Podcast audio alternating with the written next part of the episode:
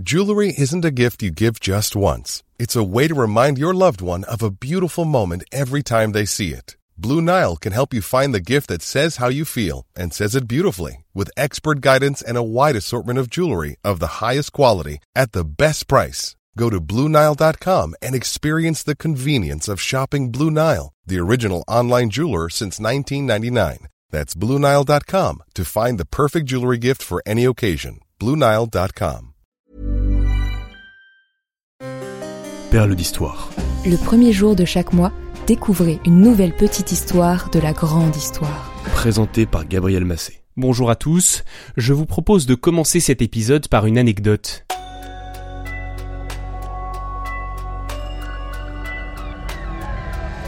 Au cours de la Première Guerre mondiale, un jeune Américain de 19 ans s'est porté volontaire comme infirmier. Il a assisté à l'horreur du conflit, à cette boucherie, et ce jeune est devenu quelques années plus tard un écrivain célèbre. Il s'agit de Ernest Hemingway, et dans son livre L'adieu aux armes, il écrit Je n'ai jamais aimé les mots de gloire ou de sacrifice. Les sacrifices, ici, ressemblaient aux abattoirs de Chicago, avec cette différence que la viande ne servait qu'à être enterrée. Il y avait beaucoup de mots qu'on ne pouvait plus tolérer, comme gloire, honneur, courage, devenu indécent. À la fin de l'année 1917, les communistes prennent le pouvoir en Russie et ils retirent leur pays de la guerre. Les Allemands qui affrontaient les Russes sur le front de l'Est peuvent regrouper leurs forces à l'Ouest. Au prix d'un effort gigantesque et de centaines de milliers de vies, les Allemands lancent une offensive de la dernière chance. Ils doivent obtenir une victoire décisive avant l'arrivée de l'Amérique, entrée depuis peu en guerre, mais dont les soldats doivent être formés et équipés. Suppose que nous devrions être reconnaissants qu'ils tirent dans la même direction. Je ne l'aurais pas dit mieux moi-même, capitaine. En mars 1918, avec l'énergie du désespoir, les Allemands enfoncent les troupes britanniques du général Haig autour d'Amiens et ils arrivent à Château-Thierry. Dans cette ville de l'Aisne, ils peuvent bombarder Paris avec des canons longue portée.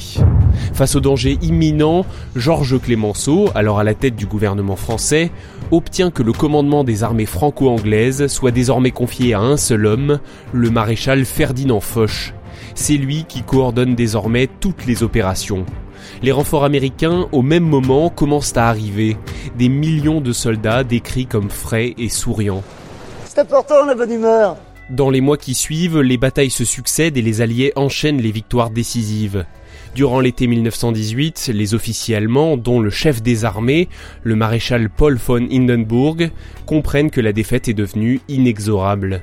Les soldats allemands, de moins en moins nombreux, ne sont plus remplacés. Il y a une pénurie d'hommes et bientôt également des problèmes de ravitaillement de fournitures et de munitions. Ensuite, plus rien. En Allemagne, les grèves et les manifestations se multiplient. L'empereur Guillaume II, le Kaiser, nomme à la chancellerie le prince Maximilien de Bade.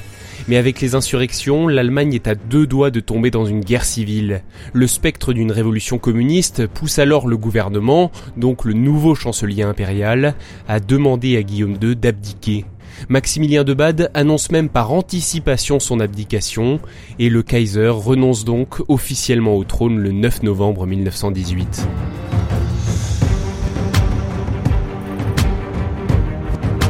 Deux jours plus tôt, Paul von Hindenburg, chef de l'état-major allemand, a proposé au maréchal Foch une rencontre pour négocier la fin des combats.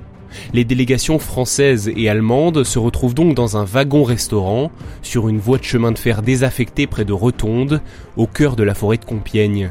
Dans ce wagon, côté allemand, il y a le comte von Oberndorf, un diplomate, le général-major von Finterfeld, représentant l'armée allemande, le capitaine de vaisseau Ranzeloff, représentant de la marine, et cette délégation allemande est dirigée par Matthias Erzberger, un homme politique. Côté français, il y a bien sûr le maréchal Foch, secondé par le général Végan, chef d'état-major, et également l'amiral baron Weymis, représentant britannique. Oh, my lord. Au moment où s'engagent les discussions dans la nuit du 8 novembre 1918, les combats continuent sur le front. Dans la voiture numéro 2419D, les négociations vont durer pendant trois jours. Les Allemands, les vaincus, ne peuvent pas vraiment négocier. En fait, c'est le maréchal Foch qui impose ses conditions. L'armistice est signé à 5h10 le 11 novembre 1918 et le cessez-le-feu est effectif à 11h. Toutes les églises font sonner les cloches, on entend les clairons et les cris de joie. C'est la victoire, la fin de la pire des guerres.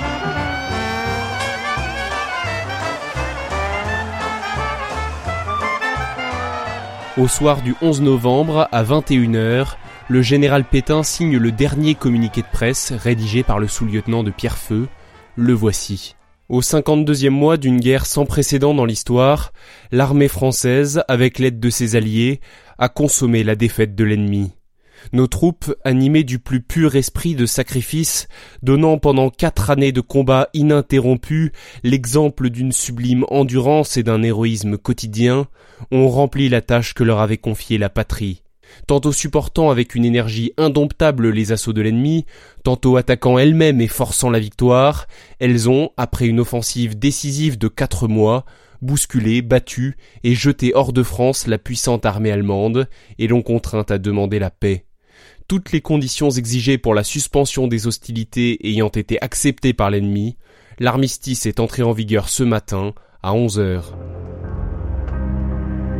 La Première Guerre mondiale est terminée, elle a duré quatre longues années et elle a fait plus de 18 millions de morts.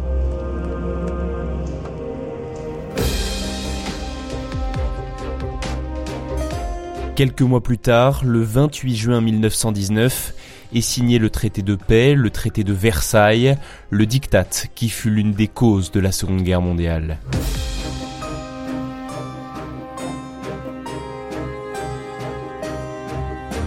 Merci d'avoir écouté cet épisode. N'hésitez pas à vous abonner au podcast Perles d'Histoire, à laisser éventuellement une bonne note ou un commentaire enthousiaste. On se donne maintenant rendez-vous le 1er décembre pour un voyage dans le temps jusqu'au 7e siècle. La prochaine histoire s'annonce passionnante.